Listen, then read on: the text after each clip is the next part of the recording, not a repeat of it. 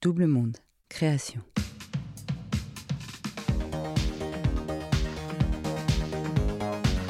Sonner le glas des 40, ces fameux 40 pendant lesquels on se croit souvent invincible comme un vieux sage, alors que c'est justement à ce moment-là qu'on est peut-être le plus vulnérable. Pour Éric Jean-Jean, qui était au pic de sa carrière d'animateur télé et radio à la quarantaine, la décennie enchaîne les sales coups. Le couteau dans le dos des amis, la mort des parents, l'addiction, le succès qui lui échappe et l'amour aussi. Il se rebâtit depuis dix ans et bouffe la vie à pleines dents. Bienvenue dans 40, le podcast qui s'interroge sur les moments de bascule qui peuvent arriver, notamment en milieu de vie, la fameuse crise de la quarantaine. Est-ce un mythe Pourquoi la voit-on toujours plus comme un malaise qu'une renaissance? Pour une fois, 40 est un peu moins feutré. C'est dans un café qu'Éric Jean-Jean nous a raconté sa bascule à lui. Alors évidemment, il y a un peu de bruit, les bruits de la vie que ça ne vous empêche pas de vous abonner sur votre application de podcast préférée, Apple, Spotify, Deezer, Podcast Addict et bien d'autres. Pour suivre toutes les actualités de 40 ou nous parler de votre bascule à vous, rendez-vous sur notre Instagram 40 Podcast. Tous les liens sont en bio des épisodes. Éric Jean-Jean, première partie. Salut, je m'appelle Éric Jean-Jean, je suis animateur. J'ai eu deux fois l'impression d'être un adulte dans ma vie. Une fois à 30, quand je suis devenu papa, et c'est parti en vrille. Et une deuxième fois à 40, quand je pensais avoir construit quelque chose. Et là aussi, c'est parti en vrille.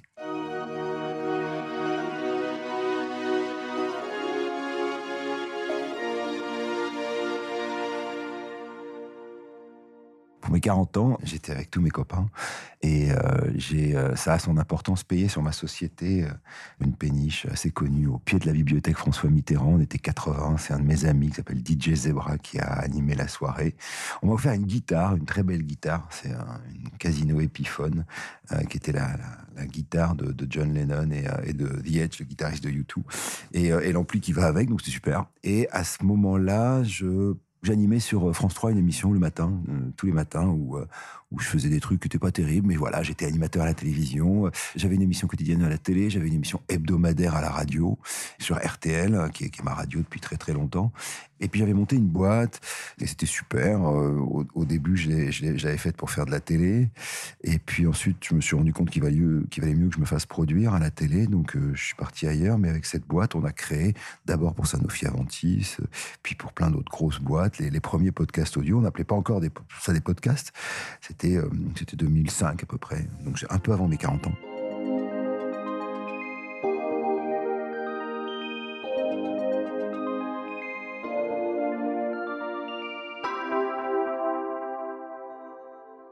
Comme j'avais besoin d'avoir des copains autour de moi, j'ai appelé trois copains, un réalisateur, un journaliste et, euh, et, un type qui me suivait depuis longtemps. Et je leur ai dit, bah, vous allez travailler avec moi, on est là juste pour faire les cons et gagner, et gagner de l'argent. Il y avait pas mal d'argent à se faire entre copains.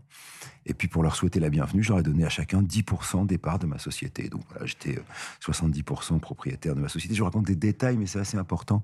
Le temps avance un peu, donc là j'ai un peu plus de 40 ans.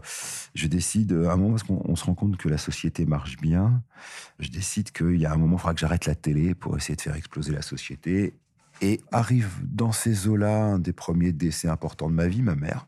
Puis j'ai commence à avoir quelques emmerdes avec la, la, maman de ma fille, mais euh, ça va. Le temps se brouille un peu, mais je me rends pas compte que tout va bien. Euh, enfin, que tout va pas bien, parce que je gagne très bien ma vie, parce que, parce que je suis très, euh, très, très reconnu dans la rue et tout. Voilà et puis que ça marche bien avec ma boîte, mais ça, commence à être un peu schizophrénique, c'est-à-dire que je fais l'animateur, et puis je fais le matin la télé, l'après-midi je me mets en costume pour aller démarcher les clients de la boîte, je, commence à, réfléchir aux stratégies commerciales, je discute avec un comptable qui m'explique et tout.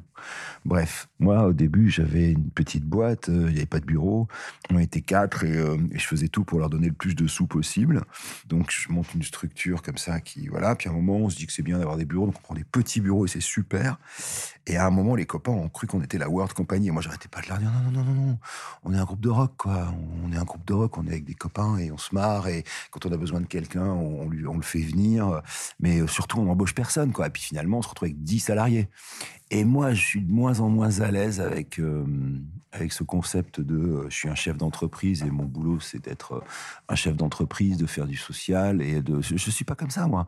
J'ai quelques alertes. Euh, je, me, je, me, rends bien compte qu'il y a un truc qui tourne mais j'ai pas très envie euh, de lâcher mes copains. Euh, je, rencontre d'autres gens qui me disent mais tes copains là, c'est pas terrible et tout. Je dis non, non c'est mes copains, euh, c'est mes copains quoi.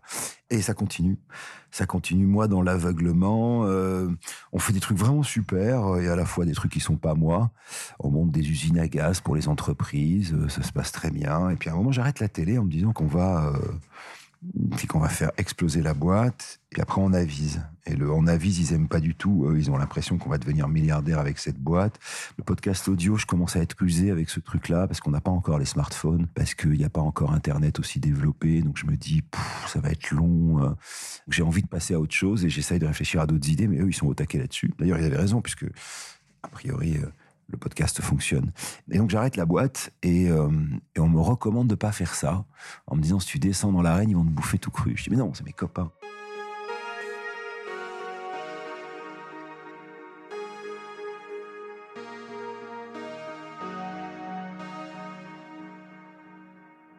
Ça commence à être un peu tendu, bon, mais je continue de travailler parce que je suis un petit soldat.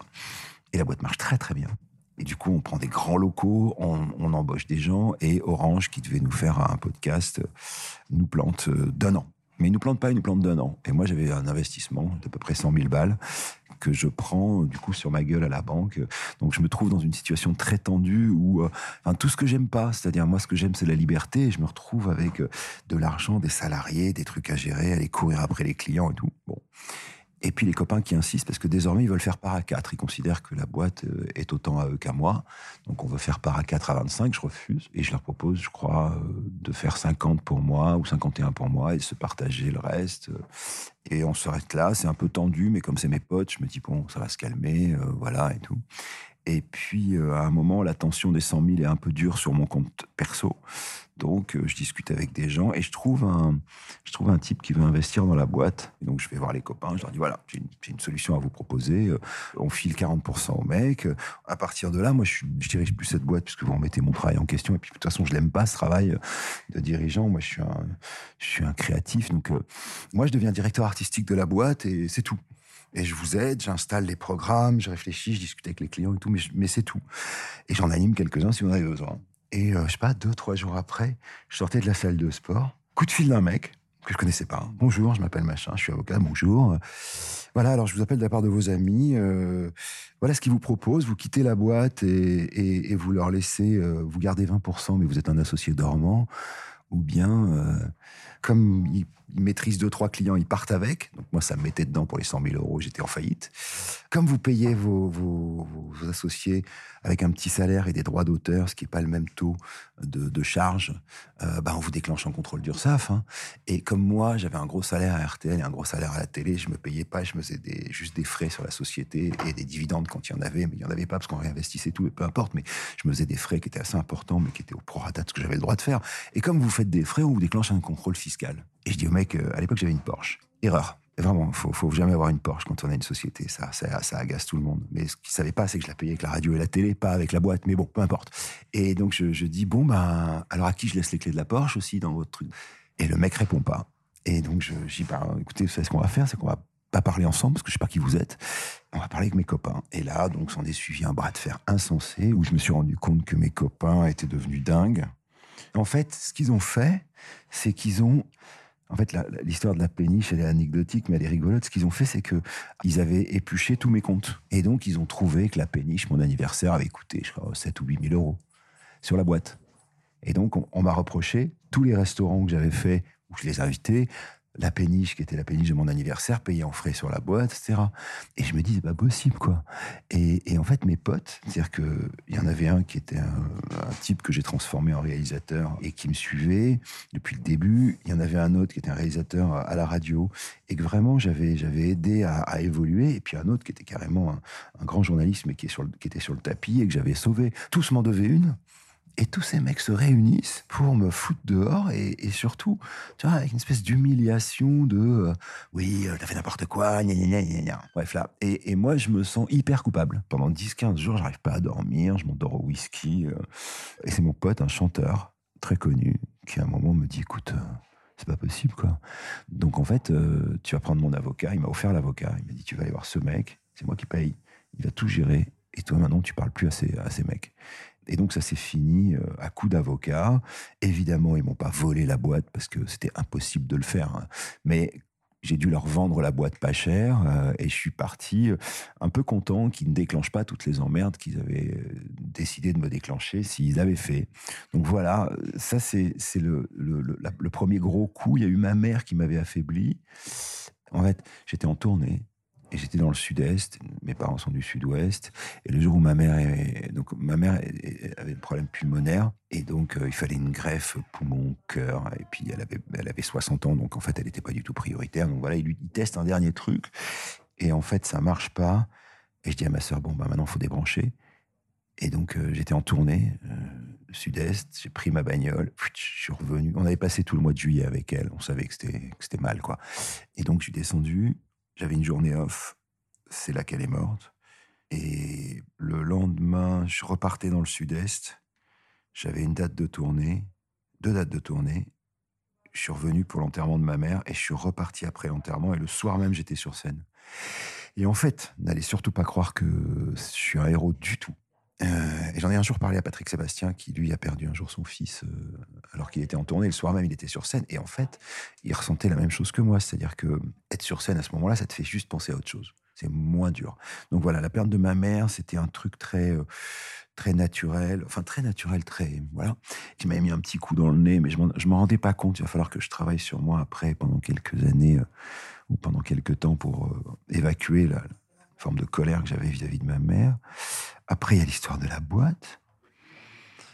Après, il y a la mort de la mère de ma fille dans des conditions tragiques que je, ne dirai pas ici, même si on s'entendait pas bien, c'était terrible. Et euh, entre-temps, je suis passé de une émission quotidienne, donc pour mes 40 ans, une émission quotidienne, une boîte, une émission hebdomadaire sur RTL, à plus de boîte, plus d'émissions quotidiennes, puisque j'avais arrêté pour exploser la boîte, et deux émissions de radio. Mais avec le, même niveau d'argent. Ce n'était pas un problème d'argent. C'était juste que j'avais des semaines entières où je faisais rien. Et euh, du coup, j'ai écrit mon premier roman pendant les trois premiers mois, parce que c'est un.